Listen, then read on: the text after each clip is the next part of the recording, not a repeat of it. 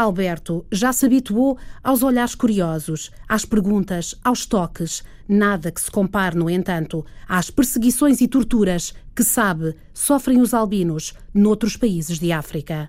Existe discriminação porque quando passa uma pessoa, ele pega no cuspinho e mete assim. Olha, que, que, ou então vence cruz, faz uma cruz para que não tenha este filho também albino. Hoje, Alberto dá aulas a crianças pequenas. Eles andam a brincar também comigo, às vezes também gostam, mas isso não me interessa, não é? Estou a dar aula como deve ser. Hum, hum. Não, eles nunca me perguntei disso, mas eles costumam gozar, não é? Brincar comigo assim. Hum. Dizem-lhe o quê?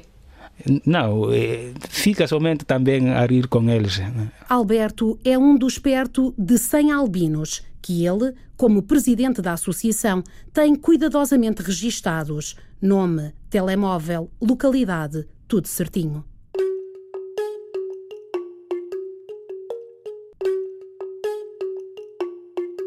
É para este grupo de pessoas como ela que Alberto vai pedindo apoio, protetores solares, porque na Guiné-Bissau o sol castiga estes homens e mulheres de pele clara, também camisolas de algodão de manga comprida, camisolas frescas, também bonés e, por que não, um computador para inserir os dados da associação.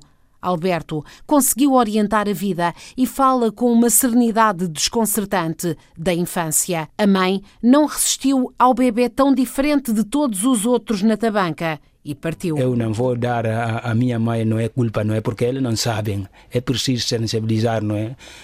é a minha mãe é preta é preta, minha, o meu pai é, é, preta, portanto eu nasci dessa cor, tem que haver desconfiança, não é, entre, entre uh, um, um marido e o, o homem, não é? A mãe foi embora e Alberto viveu com o pai até seguir caminho com um tio que lhe permitiu o acesso à educação e, de alguma forma, à vida que hoje tem como professor.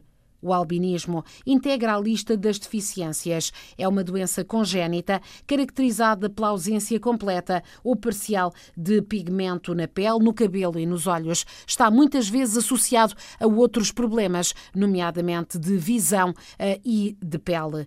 Em vários países, as superstições levam a que os albinos sejam atacados e mesmo mortos.